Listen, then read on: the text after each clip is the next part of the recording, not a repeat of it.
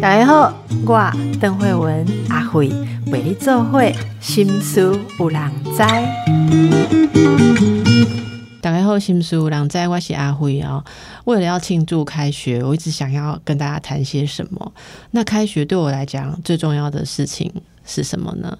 身为一个妈妈，大家都说开学日，今年的开学日是中元节。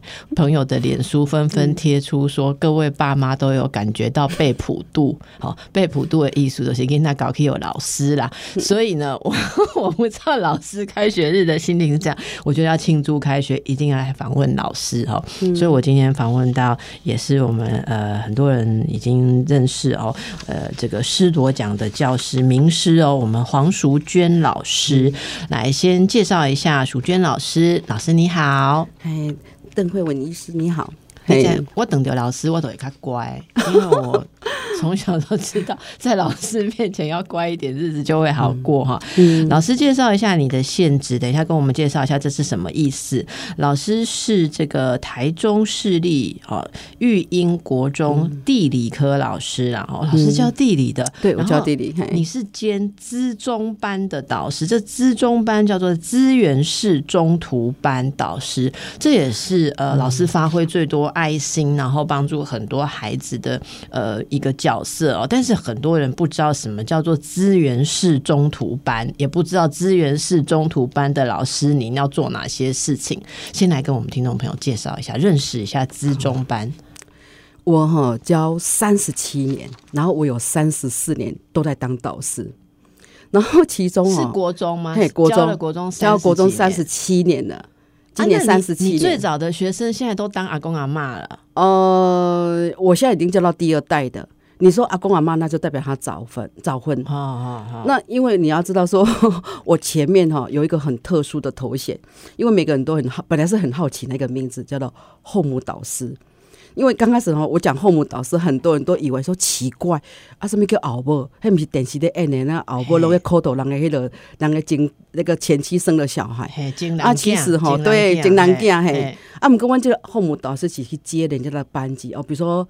国中是三年嘛，二年级接或者是三年级接啊，有时候接有些是原因是因为哪个班级得书就是吊校，哦，请长假，还有一种就是学生卡拍溜嘞，拍出来，拍出啊，然后好好的诶拜托你诶，哦，阿你跟每当来诶接这个班，哦啊，所以前二十几年都在接别人的班级。哇，然后我我我当导师是。三十七年、三十四年在当导师，就三年休息嘛。我真正带满三年的，都从一年级带到三年级的，我只有带三届。嗯，那后母导师其实每年，我跟你讲，我都会想一句话：哦，不要再带了，好累。我跟你讲实话，真的好累，因为要去接人家班级。第一个，你的学生，学生要接受你的教导，你还要花心思。再来，这个班级已经养成习惯了。你三年级才要去见人家班级，你又要再跟有段时间跟他们磨合，磨合再磨合，然后还要把你的教学方法带进去。那个过程当中，不是我们讲的只要爱心就够了，没有，你还要有毅力，还要有智力，还要有要用动一些脑筋。但是为什么会一直接？就是觉得有时候真的接完蛮有成就感的，就是嘿那个带一当俩，嘿囡仔等来好看你。拢醒来看后母。哦，你先来看好不。你毋通去有亲生母亲听到。我我拢甲讲哦，你先去看恁前母，前母看我才可来看后母，安尼较公平。人伊带你两当，我哪带你一当俩。哦，所以有时候常想说，当父母虽然真的很辛苦，我可以用四个字可以形容，叫做苦不堪言。哎，你说一两个那个苦好不好？因为因为我也让想象啊，因为一共诶，底下进景老师出来时阵，班上的文化已经形成了嘛，哈，他们怎么互动，或他们怎么习惯，而且你当中应付老师的要求，都已经养成了哈。啊，你爱慢慢啊引导到较好的方向，对不？一定都在磨合。那你说会苦不堪言？那个。哦，可不可以举一两个例子？是什么样的苦？我我我先我先举一个，说我所谓的带后母班里面，我如果把它分七重天，有一个第七重天的，你知道那种难度多难呢？三年级才接班，学生我一个都不认识，嗯嗯，然后他们导师，他们该班的导师哦，变成他们的数学老师，他们导师哦，他们原导师变成数学老师，啊，我是地理老师，一个礼拜就有两堂课，我去当那个班的导师。好，啊，他们班的导师是男老师，很疼他们，疼到有时候呢，有时候我们觉得有点夸张，就是他们不是常讲那句话，人家我们以前的老师都不会这样子。哦，我们都不会这样子，你怎么都可以这样子？好，就是他会挑战你，而且他的导师还在里面，你在这个班级里面，你叫做步步为营，你讲话都要小心，对，因为他们只要听了不高兴的话，等一下他们导师的课来了，课比我还多呢，就改导啊。啊，我哦，这个熬波导师的我拜都我拜，他开始讲了。所以你知道吗？带这种班的话，你第一个，我一定要让他们接纳我的时候，这个真的是要动心思。所以其实我我常觉得说，我在带这种班级的时候，这个过程，他们其实是在教会我，老师你要用什么方法让我们可以接纳你，我们会喜欢你。哇！其实我现在后来想想，他们都是我的贵人呢。这些老师都是这些学生都是我的老师，因为我也是从他们身上去了解每一个孩子都有他的独特性。那我今天带这个班级的时候，我当我带这个班级的时候，你知道那时候知道我要接这个班的时候，他们导师给我的资料真的少得很可怜。然后因为学生我都不认识，我从来没有教过他们，那我要认这个班的小孩子，你知道吗？那时候我记得我已经快五十岁了。我就把他们老师给我少的可怜的资料，然后你知道我把它做档案，然后他们老师给我的是国小的运动会的照片，然后把那个学生的档案抓出来，然后还会做记录，然后有可能两年后这个三年级的时候他会长什么样子，然后再来把他们的名字呢每天都写下来啊，这个学生大概有什么特征，然后去问训导处、学务这边跟学务处，然后辅导室，还有问学弟学妹。好，还有就是反正可以问的，然后开始做档案。哎，这个人哦，我要注意什么？这个人有什么特征？哦，你知道我做笔记哦，然后每天晚上睡觉之前开始在背名字，那个一号叫什么名字啊？然后他大概长什么样子？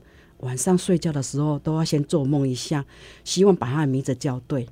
然后属虎的时候，他们来学校，你知道我开始叫名字哦，我你知道吗？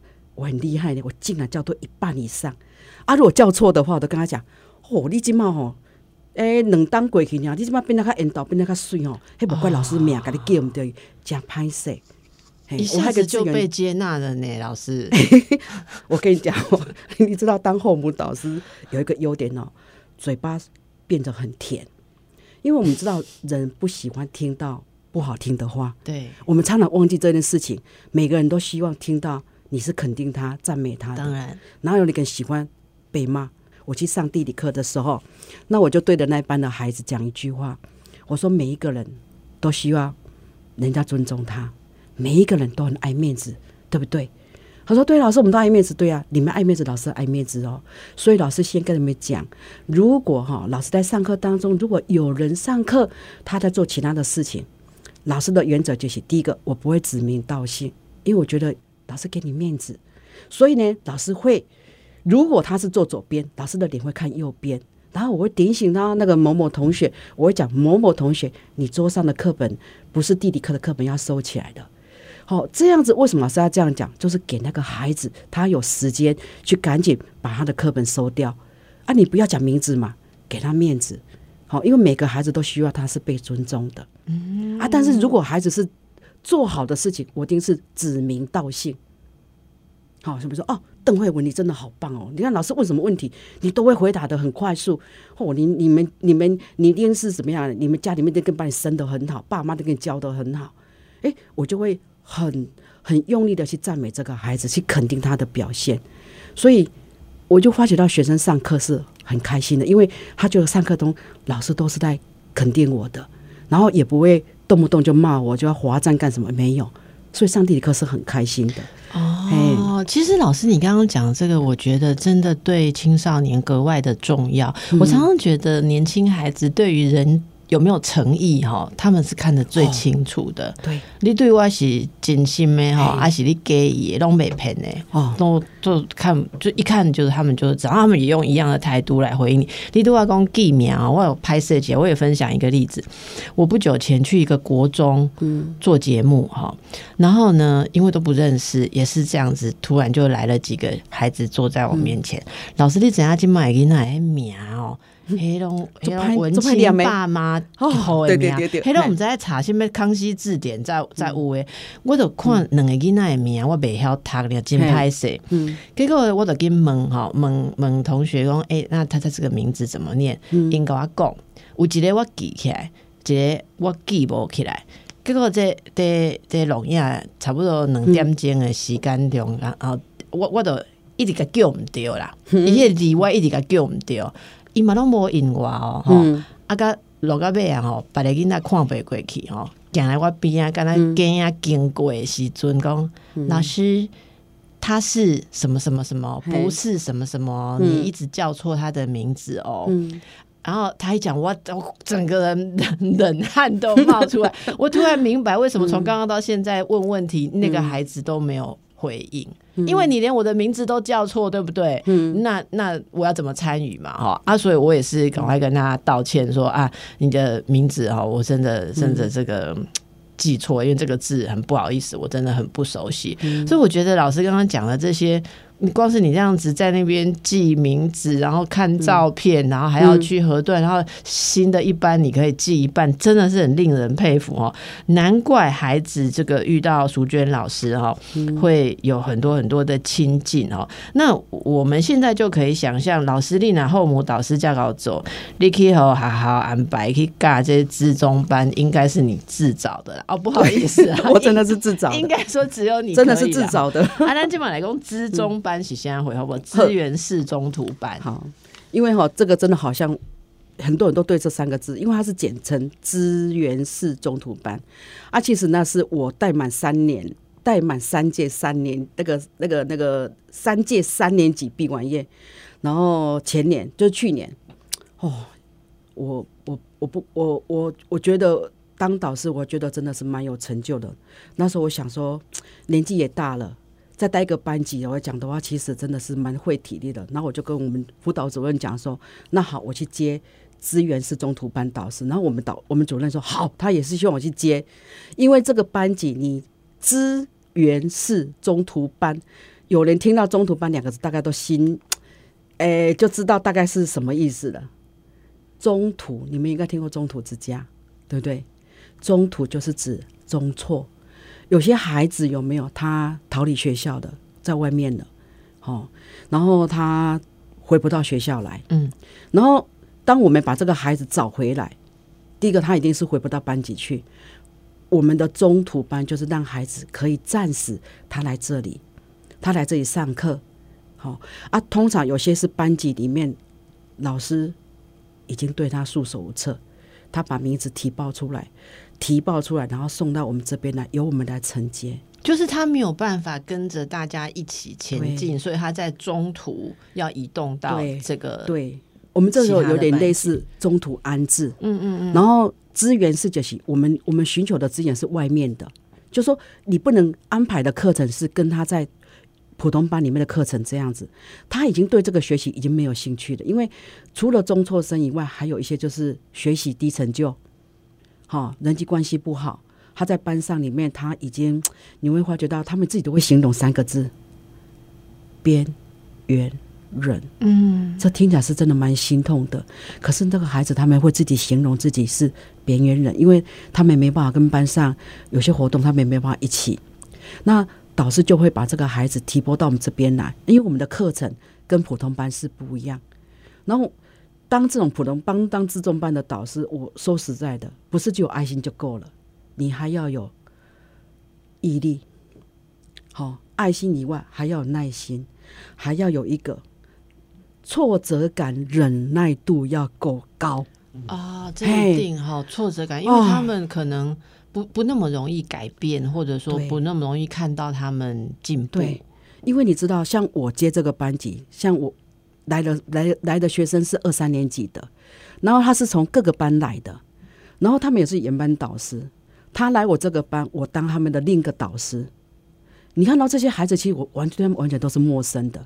那我要从头从头去接接这些承接这些小孩子，你想看看，第一个，我其实我有我也会有压力，因为第一个对他们讲完全是陌生的，不像我带一个班级，而且是五个五六个学生里面是来自于各班。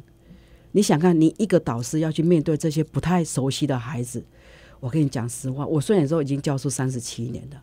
我跟你讲实话，我真的也是会有压力，还会紧张啊，会紧张，因为第一个孩子他们是来自各班的，我完全不陌生，我不认识他们。然后这个孩子他们为什么不来上学？其实那个原因都很复杂，有些是原生家庭，有些是外面认识的朋友。好，每一个孩子都有故事。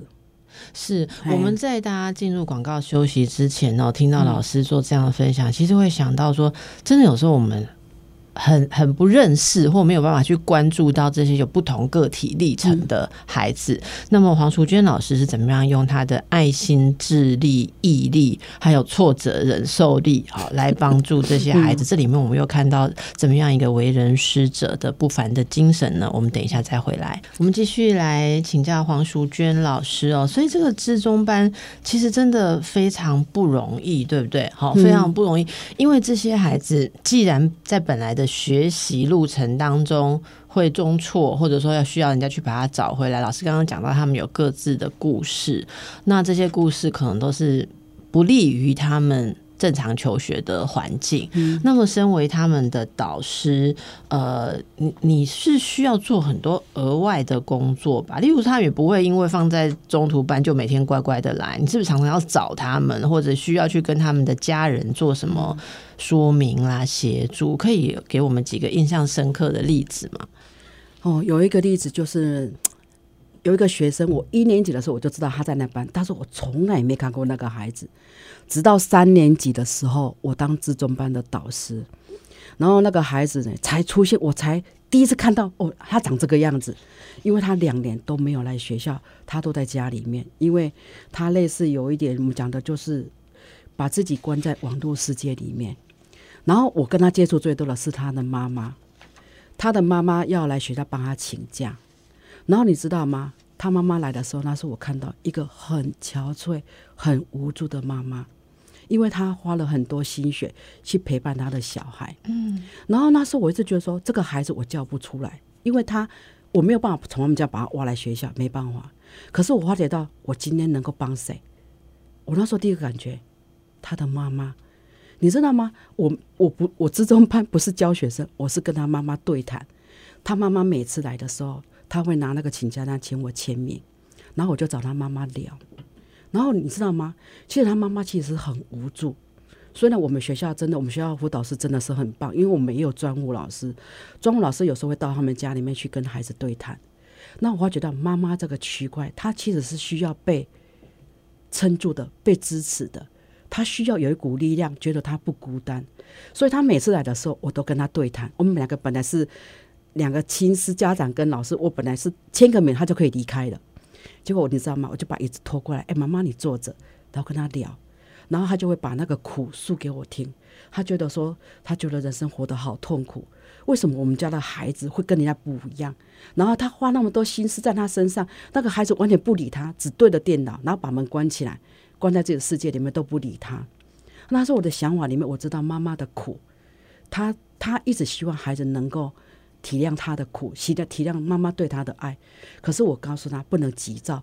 他刚开始的时候，他说他都会写一大堆的文字，然后传给他儿子看。那我就跟他妈妈讲，你知道吗？你写的一大堆的文字，其实小孩子不会跟你看。嗯嗯。第一个好累，那么多字。再来，他看到第一句话，你就在抱怨，你又在抱怨我的，你又在抱怨我的，孩子根本看不下去。所以那时候我跟他妈妈讲，不要写那么多个字。简单几个字就好了。吃饭了吗？你吃饱了吗？哎，你喜欢吃什么？妈妈买回来给你。啊，你昨晚上睡得好吗？简单扼要，把你对他的关心简单就好，不要写抱怨的话。你知道你的孩子现在为什么关起来？他在自己的世界里面走不出来。如果说你今天又丢给他是负面的，你负面，孩子在负面啊，负负不会等于正。户户会大于二，嗯，一定会更糟糕而已。所以每次妈妈来的时候，哎，我就跟她聊，那是我的，那是我自己的想法。我今天如果把妈妈先把妈妈带起来，让妈妈的正能量提升，妈妈的心情变好，她正能量提升，她才有办法把正能量给她的小孩。如果妈妈一直处在负面能量，孩子也负面能量，然后两个人生活在同一个空间里面，你觉得这个孩子走出来吗？是不可能的。所以那是我的想法，我先帮妈妈，先帮助这个母亲，让她心情开朗起来。所以她每次来的时候，我都会讲一句：“妈妈，你今天看起来哦比较漂亮哦，你今天看起来脸上哦有光彩哦。”我每一次的话都用肯定句来肯定妈妈的改变，然后才开始我发觉到，我这样半年以后。妈妈的脸上有笑容了，然后更让我特别的，她的孩子毕业旅行竟然参加了。他孩子来班上的毕业旅行哦，那有一次孩子有一有一天来学校，然后我我跟他导师是第一次见面，那我跟这个孩子见面的时候呢，你知道吗？我没有告诉他说啊，你要准备功课，什么都没有，我跟他聊，跟那个孩子聊，然后告诉他说哦，老师知道，老师好。第一看到你哦，很很压抑呢。哦，原来你长得这么高，长得又那么帅，哦，就是你跟他讲话不是在谈功课，不是在谈他要来上学，因为我知道做不到，所以让那个孩子觉得说，哎，你这老师赶不赶快，你不都要谁谁亮，而且你讲那些话都是我还可以听的话，嗯嗯，所以那个学习他出现学校出现了三次，然后你知道吗？他第三次来的时候，我竟然带他到楼上去打扫。你知道他妈妈都吓了一跳呢。他那个孩子愿意打扫，哎呦，我我我打扫，我都是陪伴小孩子来。你你你扫头卡啊，老师拖地。我两个师生这会走哦，你扫头卡，我拖地，老师拖地，你扫头卡。然后我一看，哦，你真的好棒，你扫得很干净。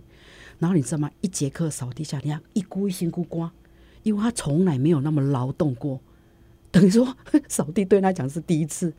我跟他妈妈讲，他妈妈吓了一跳。好，我给他扫头卡，对。他做了，但是你看哦，你不要，我也不勉强他，一个学期来三次，但是他后来让我们大家都非常跌破眼镜的，这个孩子去参加会考，头发剃得干干净净的，整整齐齐的出现在会考的场所。那时候你知道吗？我那个感觉说，他我当自中班导师，当他导师那一年是他来学校最多次的，因为因为我我的感觉说。这个孩子，我当然我们不能讲说他变化很大。我觉得变化最大是谁？他的妈妈。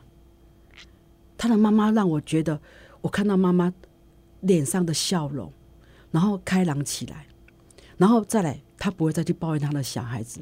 他觉得他跟孩子是这一辈子的缘分。我跟他讲说，你把跟儿女之间的缘分这一辈子把它修圆满。他来人世间一定有道理的。既然为什么会当你的小孩？我就发觉到，当我去安。去撑住妈妈的这个心里的这个，让他觉得他有有一个人愿意帮他忙，让他不会觉得很孤单。这样子的话，家家长在回去的时候对待自己的孩子，就不会常常用埋怨、生气、怨恨。对待小孩子是是，其实老师刚刚讲这例子，我也想起很多周边看到的例子。很多人看到孩子有困难的时候，没有经历过的人都会想象说，爸妈一定是没有用心，没有做好。其实不是的，真的，我也看到过很多像老师所说的哦，嗯，每一个人当爸妈都是很艰困的任务，而且如果自己的内心没有当好小孩，好内心当小孩的时候没有累积足够的能。能量其实要面对有一点点挑战的孩子都是非常非常的困难。我刚才光是听老师在讲说，哦，妈妈你最近比较有光彩，我都想到我小孩还很小的时候，我曾经觉得很有挫折感的那几年，脑结狼搞阿公，哎，你做的很好，你很有光彩，我真的觉得会得到很大的力量。所以老师是这样子去接住这个孩子了，哈。那老师，那个你你为什么会说孩子的问题可以化为向善？的机会，你不怕孩子坏，对不对？对，你知道我为什么会讲说没有问题学生？这就我真的要讲出来，真的没有问题。就是他孩子有碰到问题，他知道不知道怎么解决，他会用他的方式去处理事情。但是当然，处理事情出来的时候会惹人，惹人觉得很头痛，甚至还是会生气。可是你知道，每一个孩子行为背后，他是都是有个需要的故事。你知道，我讲个最简单。偷钱，小孩子偷钱，我们只看到，哎，他偷钱这个行为不好，偷窃不好啊，哎，要处理，不然的话以后就会怎么样怎么样。那我这里要要讲一件事情，说你知道偷钱，他背后的原因是很多的，甚至有些小孩子，我故意偷钱，我要故意偷钱给你们看到，我偷给钱哦，你有快点不？为什么他这样做？因为他在刷存在感，对他希望你们都注意到我。因为那个孩子他就是没有安全感，他也没有归属感，他要人家注意到他，所以他用偷钱的方式去表达你们要注意到我。因为我的故事里面曾经有一个孩子，他是让我真的很头疼的一个孩子，他做的让我很多事情，我几乎每天都在处理他的事。但是他真的有一次，他真的做那件事情，故意偷钱给班上同学看到他偷钱了，然后同学来跟我讲的时候，老师，我跟你讲，那个某某人哦，他偷钱了。你知道我做了一件事情，把那些所有看到的同学全部叫过来，我好好跟他们讲。我跟你讲，今天这个事情，你们跟老师，还有老天爷，还有他，我们四个，我们四个方位知道而已。这件事情绝对不能再往外面讲，因为第一个，你们若把这件事情讲出来，你让那个同学如何在班上立足，他为什么要偷钱这个事情，老师要去探讨到底原因是什么？因为我们常看到小孩子的行为。我们看到行为，其实他背后都有原因。为什么？后来我去了解，因为这个孩子是安置的，他是被安置机构的小孩。那我先从安置机构去了解这个孩子，他为什么？因为他不缺钱，他为什么要去拖欠这个动作？后来才从安置机构的那些他们的小家老师来跟我讲，这个孩子一直寻求被关注，你知道吗？光听到这个。原来他希望被关注，他是用这种方式。这个是小孩子他他的想法里面，我这样子你们就注意到我的存在了。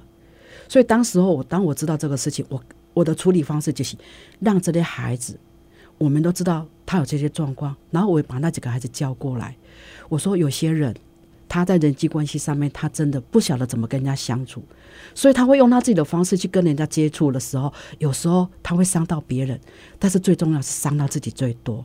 那你看，老师知道他为什么要这样子做，好，那我觉得说，我们都知道，我们要我们要理解他，我们也包容他。那我们一起来就说这个事情到此为止，你们答能不能答应老师，这个事情不要往外面传出去，我们让他有机会啊，老师来引导他。我觉得说 这个是真的一个很重要的事情。如果我们老师没有做这个细微的事情，让孩子去口耳相传，你想过这个犯错的小孩？他如何在班上立足下去？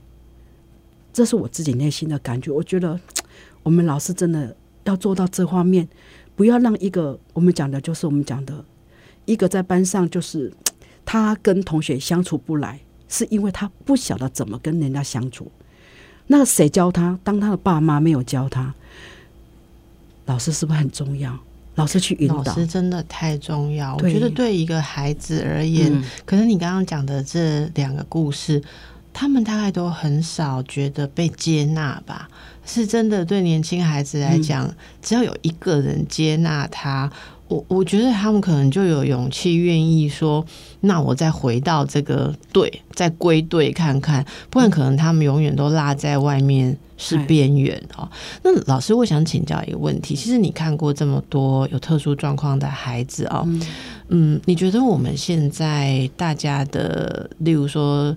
嗯，一般社会的观念啊，哈，或者说家庭生活对待孩子，有有没有哪些需要改变？我们希望希望可以说，哎，提醒大家可以改变的地方，可以比较。帮助哈，呃，就是年轻学子们，他们比较可以感觉被理解。你刚刚其实讲了很多啦，就例一个，例如说，嗯，不要把他当问题学生，而是要把他看成他有问题需要协助，嗯，还有尊重他们。好，那或者说是呃，去看到呃，也许他的家长也需要支持。你刚刚已经讲了很多点哈，但是你书里面呃，其实我说的这本书是老师呃书，叫做《老师我可以抱您吗》。好，大家就知道。一个老师会听到这样子的话，一定是学生非常把你当成生命中的贵人、跟恩人、跟亲近的人，好才会有这样子的话语嘛。那你你有没有什么感触？这么多年来，你觉得大家可以怎么样更去帮助这些迷途的好年轻的灵魂？哎，我真的有一件事情，我真的每次讲到这个东西的时候，我内心里面都蛮激动，因为你知道，我们老师有时候常常无意中，我们的我们的身教、言教当中，有时候你或许是不是故意的，但是当你在责备一个小孩子的时候，你用词很犀利，有时候你知道吗？这个有时候是一个带头的作用。因为老师在骂一个孩子的时候，你用词上面已经伤到了孩子的自尊心了。可是你没有自觉，当你生气走出去的时候，你知道班上对待那个被骂的孩子，有时候出现的一些行为是老师你走出去以后没看到的。为什么班上会有弱势的孩子出现？有时候是我们老师的言行。那再来，现在特殊生安置在班普通班里面。已经是变成一个常态了。对，你知道现在已经高达到百分之九十几以上。嗯，那我我我的做法真的，我也发现到我的做法是跟真的跟别人一般不一样。如果说我今天知道我的班级里面有特殊生，我一定会做一件事情。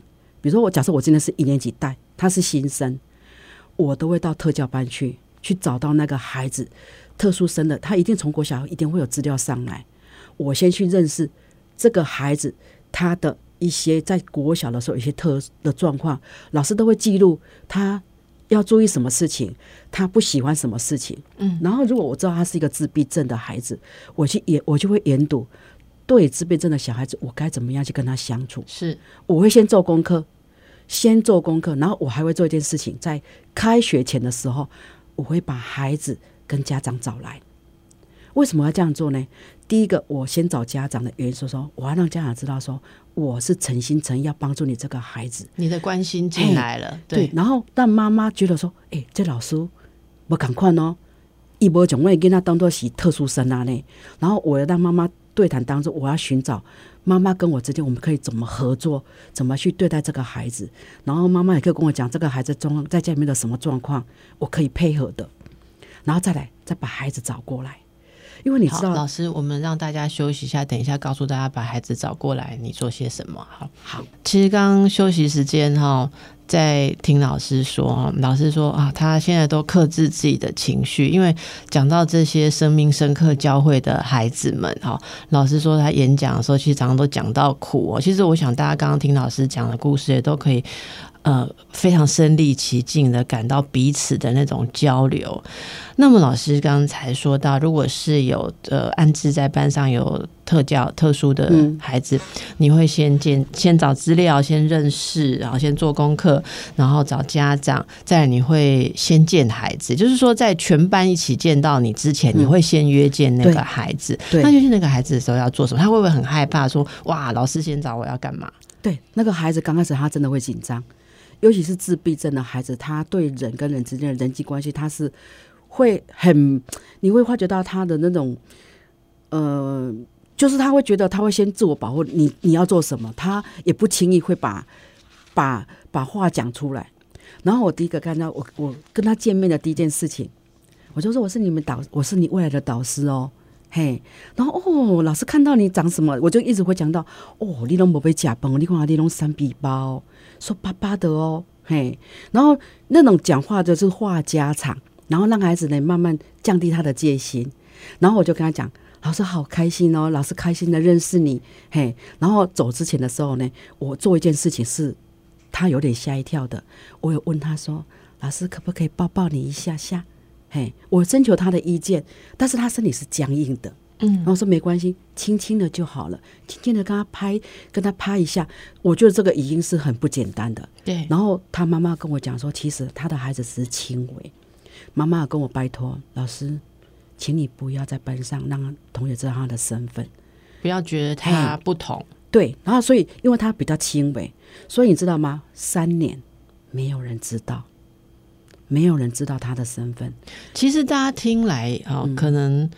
如果我们了解这样子的孩子，会知道要三年，大家感觉不出他的特别，老师要多细心呐。这个说真的哈，因为我我我我算是也做这一行，身为一个精神科医生，老师要非常细心，说等于说他快要吐嘴的时候，你要懂得替他 cover，或者说把那个情境呃拉开一个空间，让让让他不会。做出凸显他的问题的状况，所以这可以想象老师是多么的细心哦。那我们今天听到很多，其实如果每个人都能用这样子的心态来对待我们周边的孩子，其实很多孩子都有机会被接住。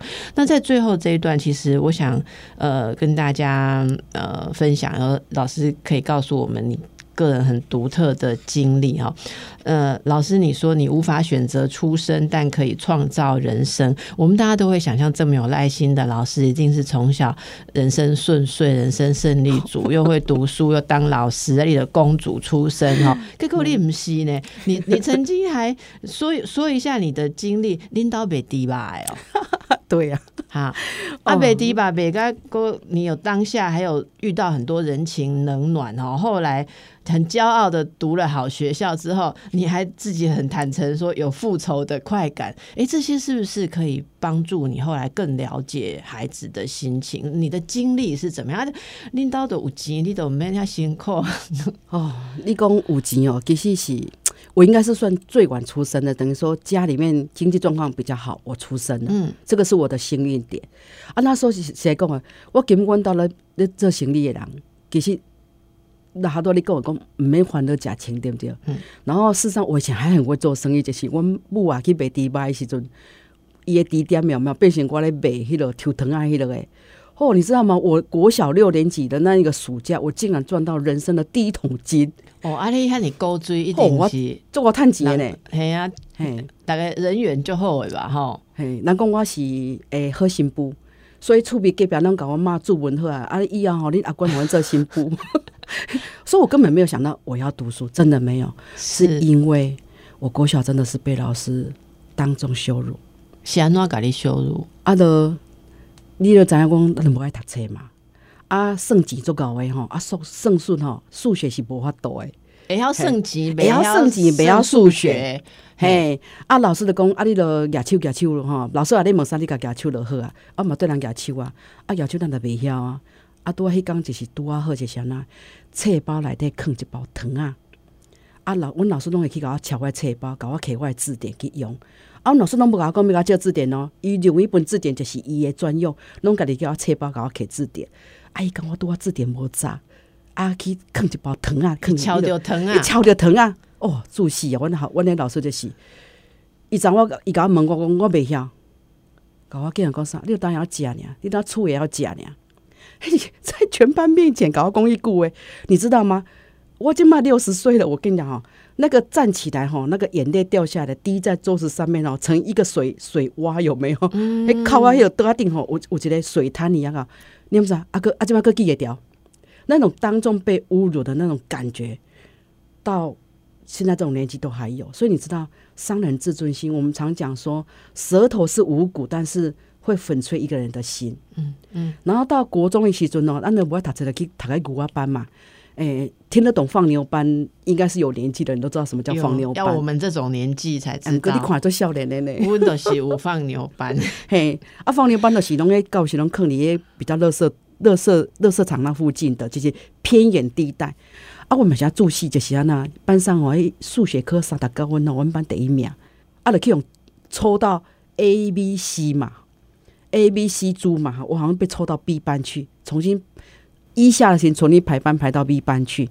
啊，到 B 班去的时阵，那怎样？那是放牛班来的，一个用贴标签的嘛，放牛班来的。啊，那时候呢，诶，考试有没有？诶，有的用有啊，啊，不要有的话，啊，就青菜下嘛。啊，但曾经都最后一名嘛。啊，有一个主席嘛，他有的吼，迄数学的我要七十分。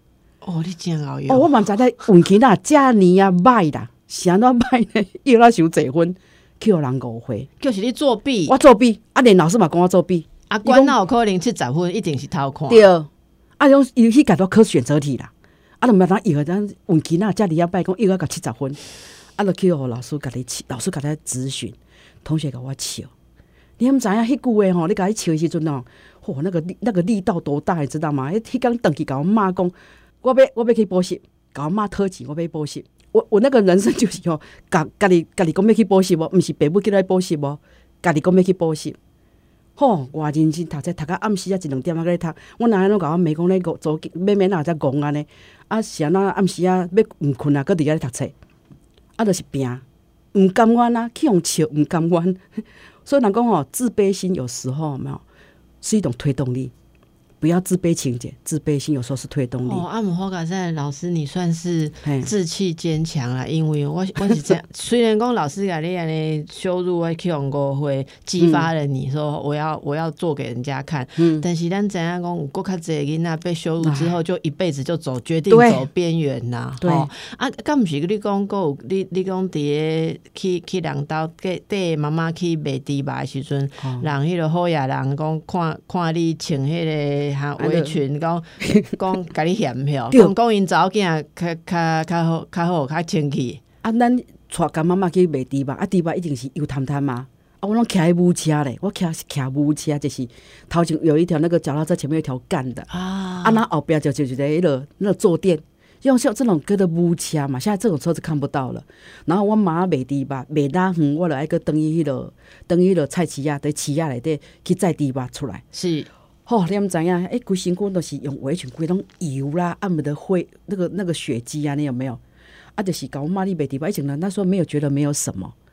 结果哎，妈妈出来，哦，嘿，恁走囝，哦，那个那个那个光那个口气你就听着，啊，嘿，恁走囝，啊，都啊他们女儿，啊，当个当个人个好个人个走囝，拢穿啊水当当洋装啊，清气淡淡。哎，那个当下，他妈妈也不客气的，就跟我妈讲：“我玩左脚，赶紧左脚，那查在这样呢。”公营早间该你查就这，对他用外表来讲，哦，你知道那句话多么的有推进力，你知道吗？推进力，你知道 受受伤很重。还是在老又七十分进前，还是以后？还是以后？以后啊，所以两重推进力，你都上家女啊嘛，吼。哦，无上家女，其实我其实应该是要。台中女中，因为阮阮阮导师讲吼，这黄秀官吼，他因为我就就是就是去用笑对不对？吼，一年级对一下开始拼，慢慢每次咧爬楼梯，慢慢到三年级的时候爬到全班第一名，迄就是吼那个推进力就是红笑的，毋甘愿哦，我拼死读册呢。好，啊，阮导阮导师就是，因为我是 B 班嘛，B 班的的那个班级，然后毕业典礼的时候呢，竟然。给我一张全勤奖，所有的奖，什么什么市长奖，什么奖，都全部都是 A 给 A 班的 K。我黄淑娟只有拿到一张全勤奖。你们怎样？我离的毕业典礼的场所，我把那张全勤奖撕掉。哦，你个性也是蛮有个性。有，我讲呵呵。你要给我考台南女中，我偏偏啊不爱台南女中，我要给我嘉义女中，我要给你减一个名呢。所以嘉义女中才有你这个优秀校友了哈。啊，因为咱时间高，其实我就想过听老师龚老师的故事，非常的励志，大家可以看老师的书。老师，我可以报您吗？黄淑娟老师跟我们分享，大家可以感到非常有爱的老师，他自己遭受一些被老师羞辱的经验，然后自己上进，可是他并没有。羞辱学生来让学生上进，他知道这种痛会让更多人站不起来，所以他是用爱来帮助学生可以转弯，回到人生，发挥自己的潜力。呃，书里面有非常多很有启发性的故事哦，我也特别推荐给大家。非常感谢老师今天来跟我们分享啊，也感恩您带给大家的爱，谢谢，谢谢。